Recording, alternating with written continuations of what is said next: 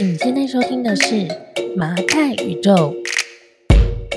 Hello，大家好，我是麻太。你这个礼拜过得好吗？咦，我有看到有朋友留言说，上一集的马太宇宙就是 EP 一八四，他听得不飒飒，真的很拍谢。我自己也觉得我那一集好像就是整理的不太好，所以我下次呢会把诗句整理的好一点，之后呢再来分享给大家。那拍谢啦呵呵，有时候就是表现有点不及格，真拍谢。好。然后其实我们最近啊，就是小幅度的重新整理了我们已经住了两年的公寓哦。然后这间公寓可能有一些人会知道，因为嗯，之前 Tody 有分享过他改造合适的一篇文章，那篇文章还蛮多人有看到的，所以可能如果看过那篇文章的话，对我们这个住了两年的公寓的合适是有点印象的。那我们最近呢，其实就是。把合适我们没有什么变，那你把其他的空间呢稍微再整理了一下。我们把餐桌换了位置，然后重新规划了客厅。那主要是因为 Tody 他想要设置一个拍片的布景，因为我们现在有 比较认真的在拍我们的 YouTube 的。那另外呢，我们还设置了一个办公室兼录音室的空间。然后我们整个客厅的摆设就是整个都乾坤大挪移了。虽然我们其实现在整体而言，我们的空间并不算是完成的，不过呢，就是经过这一次的改变之后，因为我本来其实可能住了两年了吧，我对本来的整个空间的配置呢，有一点点，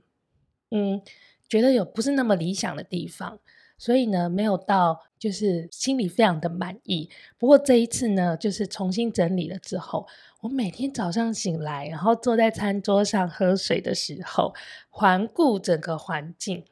我真的觉得超开心的。因为你就是放眼望去啊，都是自己喜欢的东西，然后你想到可以在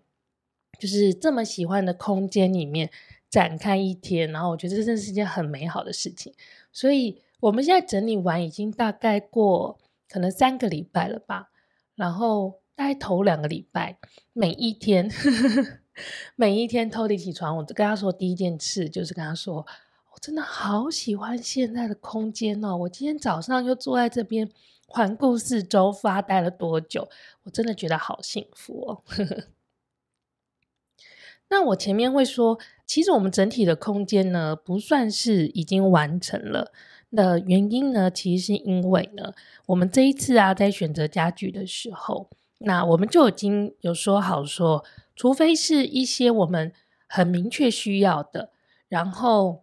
我们两个人对于买这个物品的意见是一致的，都我们两个都觉得 OK 可以买，我们两个都很喜欢，然后这东西也是在我们预算之内，这样子的品相，符合以上这几个标准的品相，这就是我们会采购的。但是呢，如果这个东西我们并没有很明确的需求。我们没有意见一致，我们没有两个人都喜欢。然后他现在不买，不会造成我们生活上的困难的东西，我们一律就是从严处理。我宁愿就是先空白，先不买，也不想要随便的去买一个东西摆在那边。所以其实就造成了我们现在其实我们的客厅，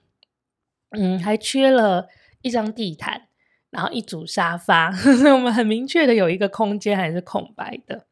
那老实说，我觉得我们这次会有这样子的一个共识，也是来自于就是我们过去这两年，我们在这个公寓里面的生活，我们其实就认识到一个点是：当你每天会看着自己不喜欢的，然后只是因为你当时有需要，你就摆进来的一些家具哦，尤其是家具，因为它的体积比较大一点嘛。简而言之呢，就是你对这个东西已经不再爱了，所以你现在看到它可能会觉得没那么喜欢，甚至于比较严重一点呢，就是觉得有点碍眼，觉得它很不搭。可是呢，你又舍不得丢掉，它就是放在那里，然后你处理它可能很麻烦，因为它体积很大。然后就这种，你会觉得生活中就是存在了一个你没那么喜欢的东西，那种我觉得是很强烈的被桎梏的感觉。这种感觉其实是蛮消耗人的意志力的。好，于是呢，我们现在的新客厅，我们就选择了在还没有找到理想的物品之前，我们就先把它留白吧。现在就有大面积的空白。然后呢，虽然我们的客厅呢现在还少了一组沙发，少了一条地毯，不过我们在角落呢有放上了我们都很喜欢的一些落地灯，让这个黄黄的灯光晕满了整个空间。然后我现在呢也把厨房啊跟餐厅的主照明呢都换成了吊灯。好，那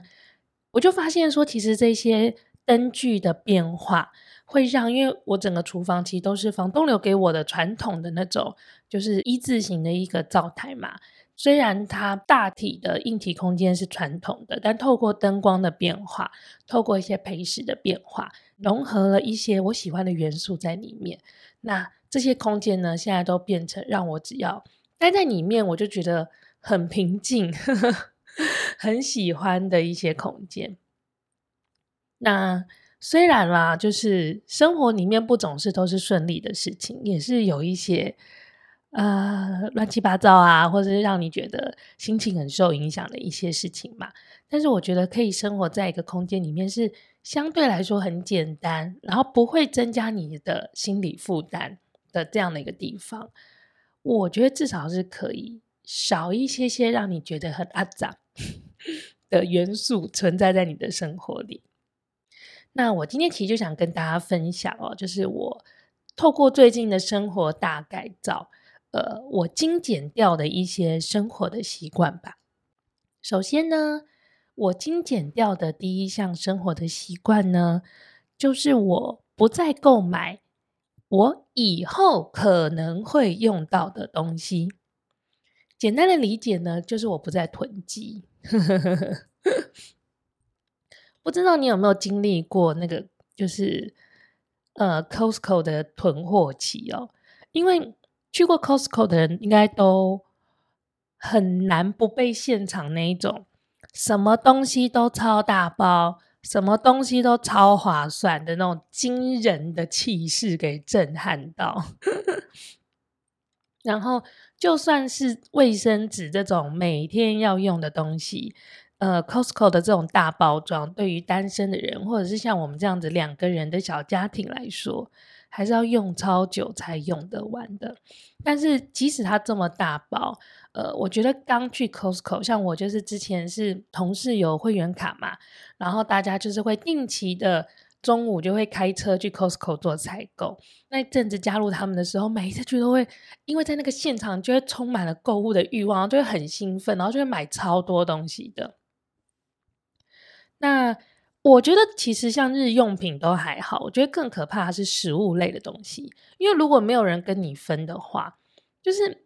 无论再好吃，你再喜欢吃那个一大盒的马芬啊，或者可颂啊，或者一整袋的贝果，吃到后来你都觉得你真的已经没有办法享受它，你只剩下对它的责任，你为了要对它负责，你只好把它吃完。那我觉得这些东西真的是没有囤积的必要啦。那其实之前我因为就是一直在台北租房子的关系哦，我本来是不太囤积东西的。那当然，这个不太囤积呢，一方面呢是因为我没有空间囤积，因为租的房子都相对的比较小哈。那没有什么空间，有没有什么多余的空间可以来累积这些东西？那另外呢，也是因为在台北的租房生活，你东西缺了，你的量也不大，然后你其实。比方说卫生纸啊，或者洗发乳不够了，你就下楼买嘛，其实很方便，所以你没有什么必要，你会去做这件事情。那我什么时候染上了这个囤积症的坏毛病呢？其实是在疫情期间。疫情期间呢，我不知道大家还记不记得，就有一阵子会突然买不到卫生纸，然后有一阵子呢，又会突然买不到口罩，然后就是。一旦就是开始有什么呃比较严重的消息的时候，大家就开始抢口罩，然后就是因为这样子的一个状况，然后加上之前的室友，就是他就是对于这样的消息非常的敏感，所以一旦疫情有什么波动，他就会疯狂的去买酒精、买口罩，然后把家里就是就是各个空间都塞满了这些这些备品哦。好。那因为就是这样子的情况之下，家里就是真的就囤了大量的卫生纸啊、口罩啊、酒精啊、水饺啊、冷冻水饺跟泡面。然后在这一次整理公寓的过程中，我就在盘点那一些躺在柜子里这一些物资，可能都是已经超过一整年，我们都没有去用它，然后它就是躺在那里的这些东西，还累积的量还不少哦。我觉得对日用品的囤积，其实它不外乎就是占空间。如果你家的空间还够，你会觉得说，反正总有一天我都会用到它，它就是有被使用的可能性。我觉得这个东西都还好，然后我这一次整理家里面，我觉得最莫名其妙的另外一种囤积物呢，就是各种什么交换礼物，然后我们之前还办过交换废物，就是他们的精神是说，我的废物可能是你的，你你所需要的，所以我们就交换了废物哈，然后或者是一些赠品，就是满额赠的赠品，或者是一些。因应当时有一些紧急的情况，你买了某个东西，然后真的你就是只用过一次而已的那样的东西，这些东西呢，它不但占空间，好，而且呢，当你真的把它拿出来用的时候，还有可能会因为这东西不太好用，你会变得增加烦恼。我呢，就有一台呢。交换礼物的时候收到的那种手持式的蒸汽熨斗，好，那其实你交换礼物的时候，我不知道大家有没有注意到，其实就很容易收到像这样的东西，它就是千元有找的小家电，因为你通常交换礼物，你的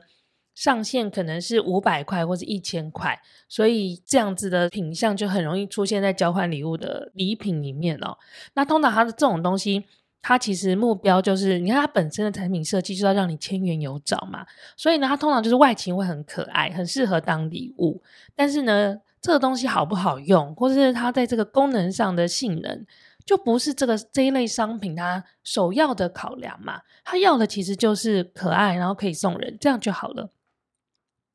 于是这台熨斗呢，烫起衣服来总是有点不太顺手。它基本基本上它就是一个。呃，会把水加热到一百度，它会变成蒸汽，然后喷得出蒸汽的东西。但是你真的要把它熨平，或什么有一些手持式的蒸汽熨斗应该要的一些功能，它其实没有那么完整。那我其实本来因为我只用过它这一个哈，所以我一直以为这种手持式的蒸汽熨斗就是这样子啦。这就是通病，不管你买哪个牌子都一样。直到我去试用过朋友家的那种比较高级的 熨斗之后，才发现说，嗯，原来这个世界上是有好用的手持式的蒸汽熨斗的哦。那这个时候呢，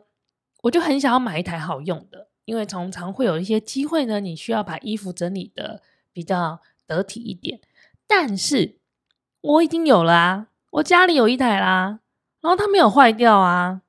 它还可以用啊，只是不好用嘛。那这个时候我就会觉得说，丢掉它是不是很可惜？没错，就因为这样这么无聊的原因，我就是一边抱怨，然后一边用了这个熨斗，可是它还没有坏掉，我就是一直用着它。好啦，讲到这里，我好像是应该要换一台了啦。不过这一类的东西呀、啊，就是你。偶尔呢，有机会拿出来用了，有可能遇到像我这样的状况。它更多的时候是，其实你就是不会用它，你觉得你有一天会用得到，但其实你不会，它就是摆在那里。那我觉得像这样的东西，真的反而就不如就是今天我感觉到需要的时候，我好好针对我的需求去选一个我觉得适合的商品。然后我在使用它的时候，也可以觉得很顺手，然后也不会占据太多家里的空间。我觉得不如就这样子让，就是帮自己好好的买一台，而不是囤着这一些礼品，然后觉得自己有一天会用得到。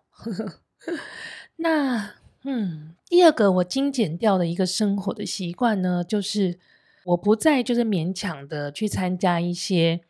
聚会，是那种。哎，我们好像应该要聚一下的这一种聚会。我现在啊，如果有我真的很想念，然后我真的很想跟他碰面，或者我真的很好奇，我很想跟他聊天的朋友，我现在都会非常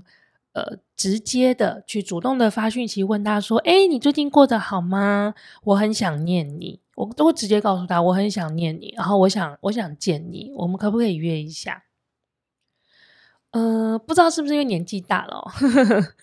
所以现在其实对于人跟人之间的情感，我会相对的比较直接，然后会觉得我们可以很简单的去处理这些问题。那之前呢，其实我会对于这种形式上的聚会，就是。好，因为我们可能是，比方说我们是国中同学，好了，我们每年都会聚会一次，所以时间到了就应该要聚会，或者是说，呃，我们就是同一拖的，我们比方说我们是同事，好了，我们就是同一拖的人嘛，所以呢，我们就是有一个固定礼拜天一定要去吃 brunch，或是我们，哦，像我之前在上海，我就是会很习惯的有一拖台湾的朋友，然后我们就是固定要去吃 brunch。像这样的一个聚会，嗯，老实说，可以跟大家聚在一起聊天，不会不好，其实是蛮有趣的。但是不知道为什么，有时候出门前总会感觉到有一点点的压力。我一直不明白那个压力是什么。那我后来才发现说，因为有一种类型的聚会，对我来说它是耗电的，它不是充电的聚会。就对我来说，是我要去那边去。我要使用我的社交的能量，而不是呃，我比较偏好的比较近的一些交流。然后，那对我来说是一个吸收充电的机会。那既然我知道了什么样的聚会形式对我来说是比较舒服的状态，我就会渐渐的学会从那个我比较不舒服的状态里面去剥离出来，然后我把我自己的时间跟精力去投注在。我自己以及我在意的人身上，其实对我来说啦，就是我不知道是不是我特别孤僻的原因哦，就是我觉得每天好好照顾自己，然后我每天把时间花在工作、运动跟我自己的一些兴趣爱好上面，其实就满满的了。我其实没有太多多余的时间。那如果今天我去参加一个聚会，只是因为我不好意思拒绝。然后这样子的状态之下，第一个我没有办法很 enjoy 这个这个场合，然后对我来说又蛮花钱的，然后又压缩到我可以投入到自己喜欢的事情的时间，我觉得很违和啦。好，当然就是我不得不承认，有时候这一些聚会，我在去之前我觉得有点勉强，去之后我会觉得哇很有收获，还好我自己有去，当然也有这种。很不错的时候，其实就是还是要去看每个人当下的状态来决定。那或许其实老实说啊，我觉得会让人感觉很有收获的，其实某些程度对我而言都是要到比较深入的讨论。那如果我觉得我今天去了这个场合，大家就是一个纯社交，然后我们之间的交流是比较浅薄的一个状态。我会觉得没有什么必要去的原因，是因为我认为这种比较浅薄的交流，其实它相对来说人际之间的互动是比较现实的。当你今天是一个活得很漂亮、活得很亮眼、活得很自我，然后活得令人新鲜，如果这个是一个正面的表述的话，自然人们就会觉得认识你是一件不错的事情吧。好，我们。应该或多或少，就像我们上礼拜分享的那个呃模仿的心态一样，我们有时候在 Instagram 上面会看到别人看起来好像活得很精彩的时候，我们其实就会觉得哦，我蛮想认识他的，好像这个人蛮有趣的，我想要 follow 他，大概是这样的一个心情。那其实呢，像这样的一个关系，你就不太需要透过什么我要去 social，我要去，我要跟他。每个礼拜固定碰一次面，然后让他认识我，这种方式来维系关系。你只要把自己活得好，其实别人就会来认识你了。我自己在明白这一点之后，我就会选择把我的时间跟精力保留给我真的关心的人，然后我也比较愿意去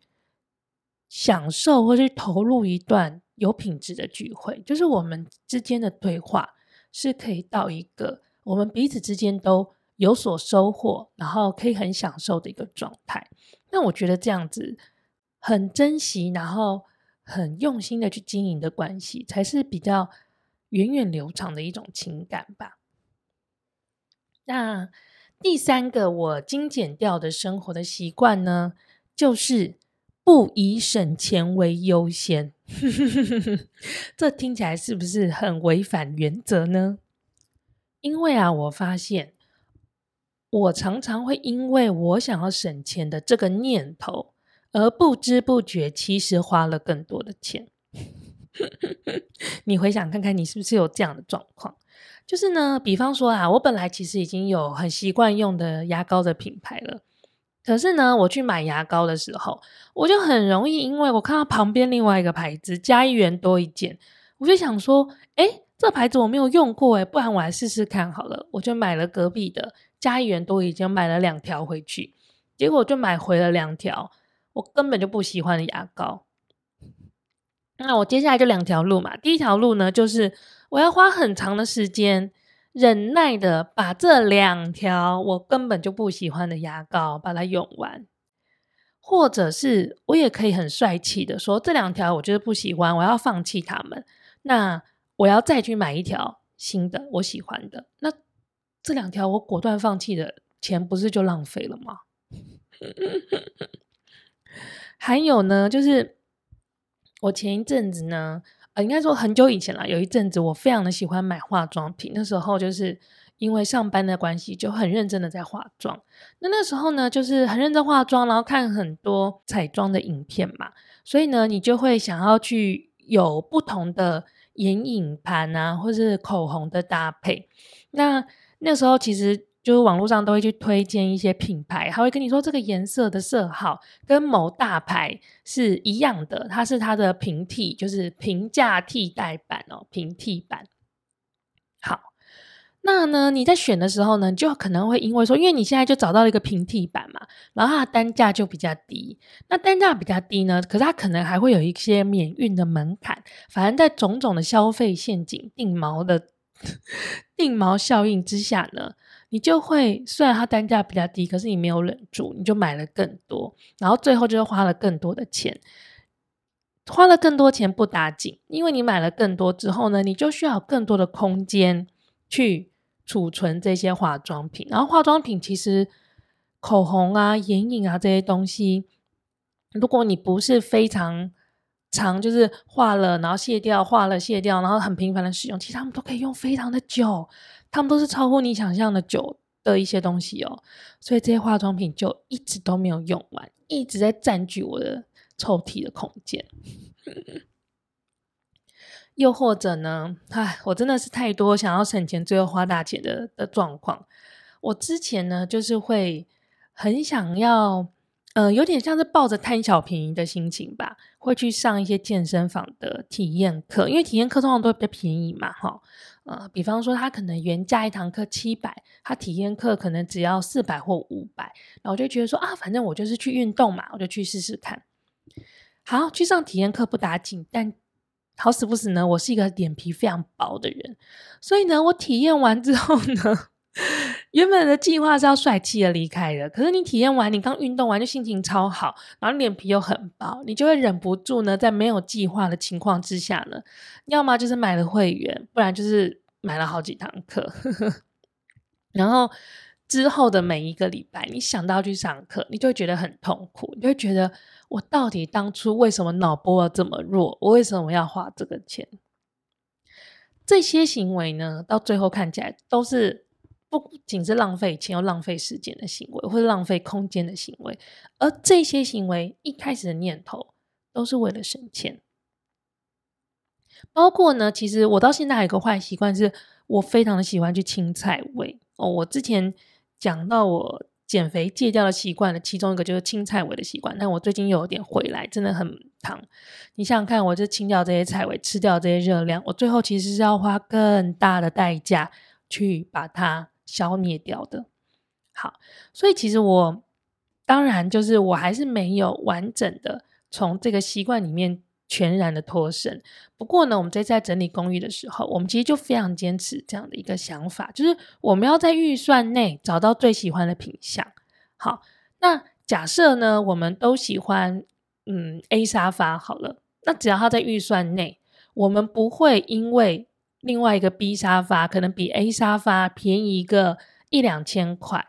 但是我们没有那么喜欢 B 沙发的这个情况，我们就会选择 A。我们不会因为那一两千块的差距就觉得，哦、那我要选便宜的。好，只要它在我们的预算范围之内啦。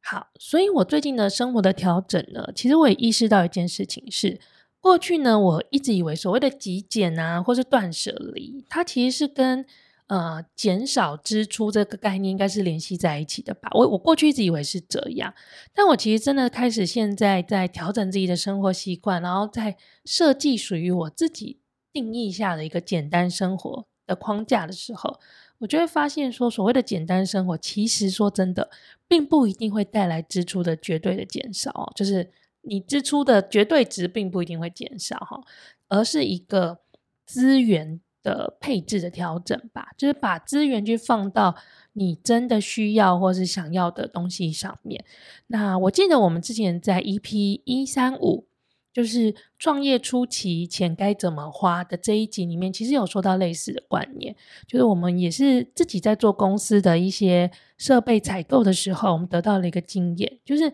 你如果有一个预算去买一个工具，那你就应该在预算内去买规格最高的。你不要为了省那一点钱在规格上面妥协，因为其实你很容易会因为业务的提升啊，或者是嗯客户的需求变化等等的，你会需要更好的工具。那那个时候，如果因为你本来的东西规格不够，然后你还要再花钱再买一个。那不就是造成浪费了吗？所以其实就是把资源投注在你真的需要的事物上面，不要带着那种啊，我现在去省小钱的这个念头，就好好的让这件事情发挥到最高的效益哦。好，那以上呢，其实我自己近期呢重新整理了家里，我也重新的盘点了自己的生活，所发现的几个呃简单生活的一些我自己的调整吧。那最后呢，我其实想做一个小小的提醒哦，因为其实我们在一开始去建立一个新的生活习惯，或是我觉得尤其是尝试断舍离的时候，一开始尝试断舍离的时候，很容易出现那种哇，我真的是打开新世界的大门的那种感觉。然后你那时候会很兴奋，因为你就觉得你发现了一个全新的世界，你会觉得哇，我现在正在执行的这个生活呢，是是最棒的，是超棒，大家都应该跟我一样。然后你就很想要你身边的人呢，都跟你一起做。那无论你的做法呢，是有点半强迫式的规定家人要加入你的行列，就说你现在立刻去整理你的衣柜，丢掉什么东西之类的，或者是你就是变身成直销推销员，开始跟家人传教。无论你有可能出现上面这两种行为的哪一种，都请你尽可能的克制你自己的冲动，不要这么做。这两种行为我都做过，我真的很认真的告诉你，千万不要这么做。我觉得每个人真的都有自己生活的步调，因为我都做过，然后我都犯过这些错。那犯完这些错之后，我才明白说，在不同的时间点，每一个人他真的在意，然后想要投入资源去做的一些事情是不一样的。像我，嗯，很看重健康，最近，所以我会花很多时间去运动。那我现在经过了之前的各种的挣扎跟试错之后呢，我就会知道说，我不会去强迫陶迪一定要跟着我一起运动。那陶迪他也很好，他也不会去抱怨说，哎，你为什么每天运动用了这么多时间？呃，你为什么不像我一样投注更多时间在工作等等的？就是他也很尊重我自己选择的生活方式。